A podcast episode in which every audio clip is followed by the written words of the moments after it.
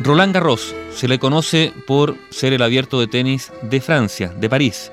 Pero ¿quién fue? Fue un aviador francés que nació el 6 de octubre del año 1888 en Saint-Denis, la capital de la isla de la Reunión, un departamento de ultramar de Francia.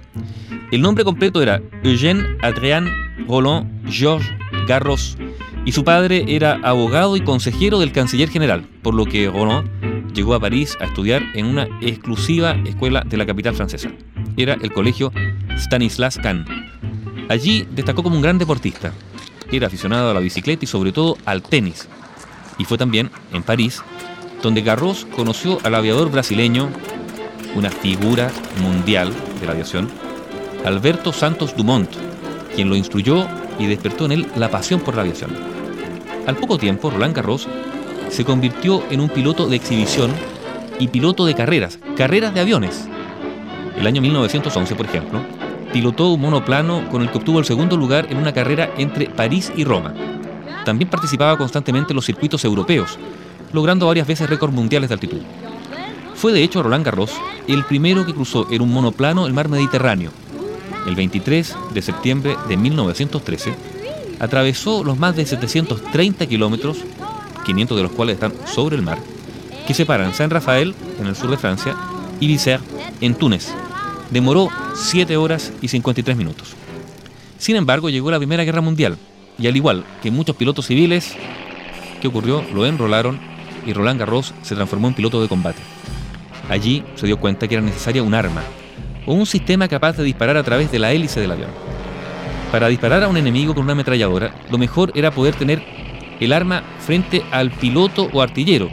Pero el problema era cómo lograr que las balas pasaran a través de la hélice, sin golpear la hélice. Entonces Roland Garros inventó un método de disparo con ametralladora a través de la hélice por medio del refuerzo de las palas de esa misma hélice. Así, cuando una bala coincidía en su curso con una de las palas, una pieza metálica reforzada, colocada en cada una de las palas de la hélice, hacía que el proyectil desviara su curso sin peligro para la integridad de la hélice o del motor, y tampoco que rebotara hacia donde estaba el piloto. Bueno, durante un combate aéreo, Roland Garros fue derribado y tomado preso por los alemanes. Su avión en todo caso no resultó totalmente destruido, por lo que sus restos fueron llevados hasta un hangar. Allí comenzó a ser revisado por el ingeniero aeronáutico alemán Anthony Fokker, quien se interesó especialmente en el sistema ideado por Garros. Fokker decidió entonces mejorar el sistema quiso no solo evitar que las balas rompieran las palas de la hélice, sino evitar que las balas chocaran contra las palas de la hélice. Y para eso construyó un mecanismo que sincronizaba el giro de la hélice con los disparos de la ametralladora, con lo que ya no hacía falta recurrir a placas de refuerzo, simplemente era el arma que disparaba por los espacios entre las palas de la hélice y dejaba de funcionar cuando una pala se ponía delante del cañón. Esto era cuestión de fracciones de segundo, obviamente. Roland Garros, mientras tanto, después de varios intentos, pudo escaparse del campo de prisioneros donde estaba recluido y se reunió con el ejército francés.